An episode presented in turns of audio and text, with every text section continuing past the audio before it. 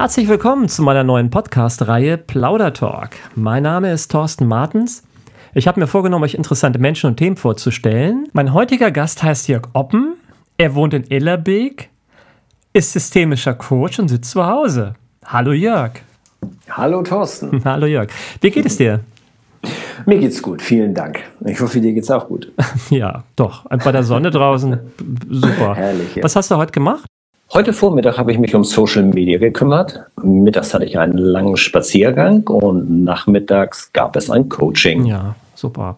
Ja, vielen Dank, dass du heute Abend dabei bist. Sehr gerne. Ähm, freue mich ganz besonders, weil du jemand bist, der schon sehr viel erlebt und gesehen hat. Du warst mit deiner Lebensgefährtin auf einer Weltreise. Ja. Da können wir mal in einer anderen Folge drüber sprechen. Heute Abend geht es um deinen Beruf. Du bist systemischer Coach. Jörg, was macht ein systemischer Coach? Ja, was macht ein systemischer Coach? Thorsten, stell dir vor, dich beschäftigt schon lange ein Thema und du weißt nicht weiter. Vielleicht suchst du einen neuen Job. Du kommst zu mir und ich kann dich dann unterstützen, deine Lösung zu finden. Oder ein anderes Thema. Du suchst ein neues Zuhause und bist hin und her gerissen. Will ich ein Haus? Will ich eine Wohnung? Soll das Zuhause in der Stadt oder lieber außerhalb liegen? Dann muss es finanzierbar sein und eine gute S-Bahn-Anbindung brauchst du auch. Mhm. So, dafür braucht man manchmal eine andere Perspektive. Mhm. Oder einfach einen neuen Weg einschlagen, um dein Ziel zu erreichen.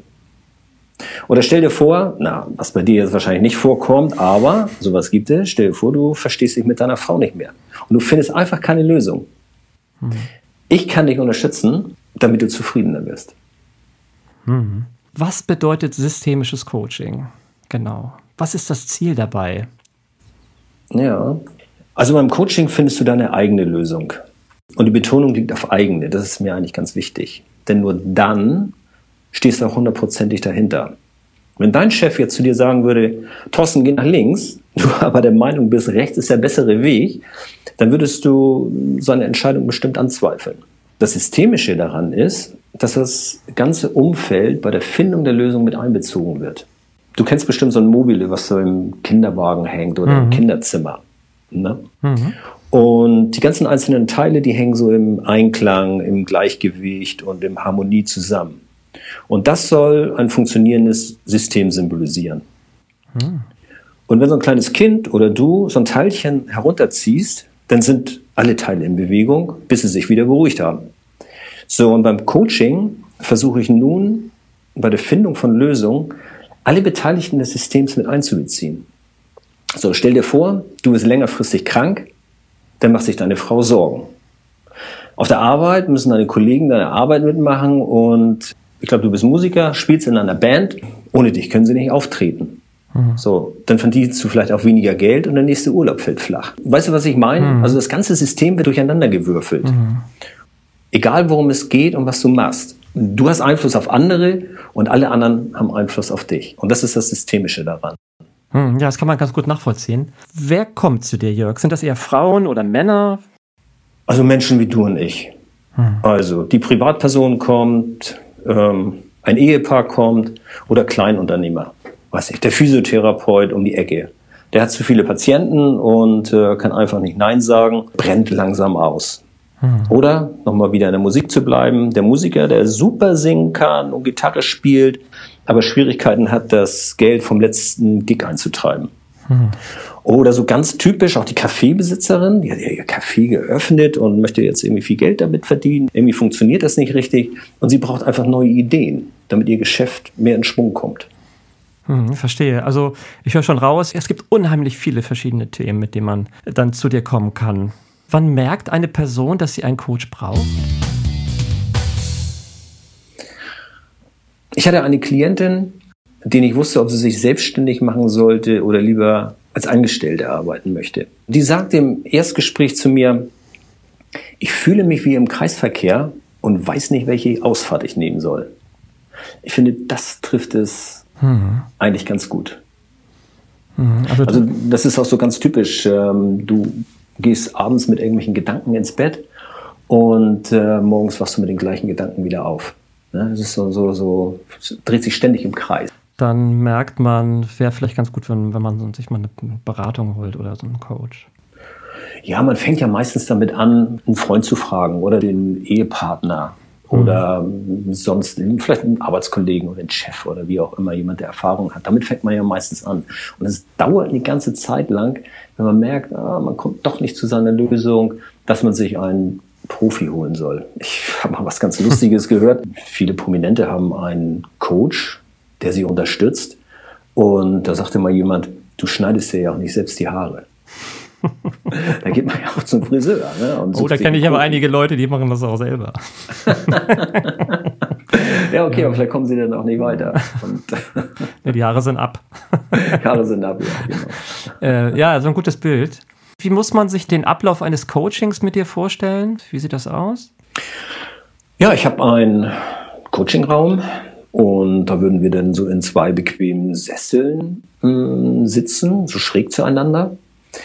Das schräg zueinander ist äh, ganz wichtig, das gehört zu dem Setting dazu. Dann kann man sich zwar anschauen, aber auch den Blick schweifen lassen. Das ist ja nicht so frontal. Mhm. Und ähm, neben uns steht so ein kleiner Servierwagen und wir trinken dann erstmal eine Tasse Tee. So ganz entspannt. Es geht so ganz zwanglos mhm. los. Und äh, wenn wir mit der Arbeit beginnen wollen, frage ich, über was wir heute sprechen wollen. Wir nehmen mal als Beispiel das Abnehmen. Stell dir vor, du bist jetzt mein Klient und sagst, ich möchte abnehmen. Dann führe ich dich dazu, ein genaues Ziel festzulegen. Das ist ganz wichtig. Es könnte dann zum Beispiel lauten, ich will innerhalb der nächsten zwölf Monate zehn Kilo abnehmen. Jetzt kommt was ganz Spezielles. Und zwar, es ist ein smartes Ziel. Das heißt also, es ist spezifisch, es ist messbar, es ist ansprechend, realistisch und terminiert. Damit kann man arbeiten dann würde ich dich bitten, dieses Ziel auf meinen Flipchart zu schreiben, damit wir es immer vor Augen haben. Dann verliert man das halt eben nicht aus dem Sinn. Ja, und danach arbeiten wir immer weiter, bis du dann rank und schlank im nächsten Sommer am Strand von Travemünde den Mädels den Kopf verdrehen kannst. Thorsten, das ist doch ein Ziel, oder? Ja, das stimmt. Wann kann ich vorbeikommen? Ja, ich habe im Moment noch einen Termin frei. okay. Und äh, also das Ziel schreibt man dann auf, ne, auf so einem Flipchart? Ja dann? Wie geht es dann weiter? Ja, wenn das Ziel aufgeschrieben ist, dann ist es ganz individuell. Also das kommt immer so ein bisschen drauf an, auch auf die Menschen, die dann zu mir kommen. Ne? Mhm. Also mit dem einen kannst du halt eben visuell arbeiten und der nächste braucht irgendwelche Fakten. Ähm, in den allermeisten Fällen frage ich so nach dem Ist-Zustand. So, wie sieht es jetzt im Moment eigentlich gerade aus? Ne? Und dann würdest du mir in diesem Beispiel dann erzählen, was du gerade isst. Was weiß ich, irgendwie morgens ähm, Weißbrot mit Nutella oder mittags die Schweinshaxe mit äh, Pommes und ähm, Hela-Ketchup und abends dann irgendwie ganz viele Süßigkeiten. Mhm. So, und dann gucken wir uns das an und ähm, werden dann wahrscheinlich ziemlich schnell feststellen, dass die Ernährung nicht ganz so förderlich ist, irgendwie abzunehmen. Mhm. Würdest du selbst drauf kommen. Mhm. Genau. Das ist immer ganz wichtig, dass du letztendlich selbst auf die Lösung kommst. Ah. So, und dann erzählst du mir noch, dass du im Büro sitzt und wenig Bewegung hast. Ähm, ja, dann findet sich die Lösung schon fast von allein. Also wenn man das mal ganz klar und deutlich definiert. Mhm. So, und dann arbeite ich natürlich auch mit Hypothesen. Was wäre, wenn du beispielsweise abends die Süßigkeiten weglässt? Ja, so, dann kannst du darüber nachdenken. Mhm. Ja, alles klar, ne? Zucker und so, das ist nicht so gut. Oder was wäre, wenn du anstatt ähm, Schweinshaxel dann äh, einen Salat mit das isst? Mhm. Und morgens nicht äh, Nutella, sondern vielleicht Rohkost. Mhm. Okay, ja, kann ich mir vorstellen. Süßigkeiten müsste ich dann weglassen, höre ich raus. okay, und du dann, willst den Mädels verdrehen, ne? Alles gut. Äh, alles gut hier. Dann ist es vermutlich so, dass man sich nach einer gewissen Zeit wieder trifft und dann guckt, ob man dann was abgenommen hat oder wie viel man abgenommen hat. Ja, ganz genau. Und dafür ist es auch wichtig, dass ähm, das dann halt eben ganz klar definiert ist. In den allermeisten Fällen trifft man sich so nach zwei Wochen wieder. Man kriegt eine Hausaufgabe mit und fängt schon mal in kleinen Schritten an zu arbeiten. Ne? Mhm. Beispielsweise würdest du dann sagen, okay, ich äh, fahre jeden Tag eine Stunde Fahrrad und verändere meine Essgewohnheiten so ein bisschen. Und nach zwei Wochen würdest du dann die ersten, hoffe ich zumindest, die ersten Erfolge erzielen. Hm. Und dann sagst du mir, okay, ich wiege jetzt nicht mehr 80 oder 85 Kilo, sondern ich habe schon ein halbes Kilo abgenommen. Hm. Und dann merkt man, aha, man ist auf dem richtigen Weg. Und wenn du nicht abgenommen wirst, dann ähm, solltest du irgendwas anderes ändern. Mhm. Und äh, wie ist das beim Coaching? Bist du ein Berater oder wie muss man sich das vorstellen? Also für mich gibt es einen Unterschied zwischen einem Coach und einem Berater. Mhm. Der Berater, den kennt man eigentlich so aus der Bank. Es gibt so einen Bankberater der Versicherung, Versicherungsberater. Mhm. Das ist so, so ein ganz typisches ähm, Bild, was man vor Augen hat. Und die geben dir Produkte vor. Da kannst du wählen aus Produkt A, B oder C. Aber das sind alles vorgegebene Lösungen, die das Unternehmen der Bank oder der Versicherung äh, ausgearbeitet hat. Mhm. Dann fühlt man sich meistens nicht richtig wohl. Als Coach erarbeitest du bei mir deine eigene Lösung. Ähm, ich hatte das, glaube ich, anfangs schon gesagt. Ne? Also dein mhm. Chef sagt irgendwie, geh nach links, aber du bist der Meinung, rechts ist eigentlich viel besser. Wenn der zu dir sagen würde, Thorsten, ich vertraue dir, finde die Lösung, geh entweder nach links oder rechts, äh, mach was, dann würdest du aus einem Impuls heraus oder aus dem Verstand oder Bauchgefühl sagen, ich gehe jetzt nach rechts, dann fühlt sich das für dich auch viel besser an. Und das ist eigentlich so der große Unterschied. Ne? Also ein Berater gibt was vor und ich ähm, als Coach unterstütze dich, deine eigene Lösung zu finden. Mhm. Was zeichnet dich als Coach aus hier? Also grundsätzlich habe ich eine positive Lebenseinstellung und ich bin sehr tolerant. Was mir beim Coaching ganz wichtig ist, ist Neutralität.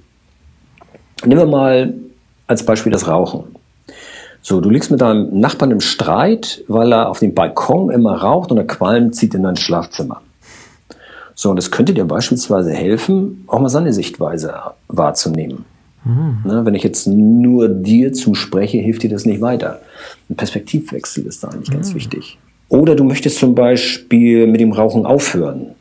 Dann ähm, suche ich mit dir zusammen nach Stärken und Ressourcen, die dir dabei helfen, mit dem Rauchen aufzuhören. Stärken, die hat jeder, die kann er aktivieren oder reaktivieren.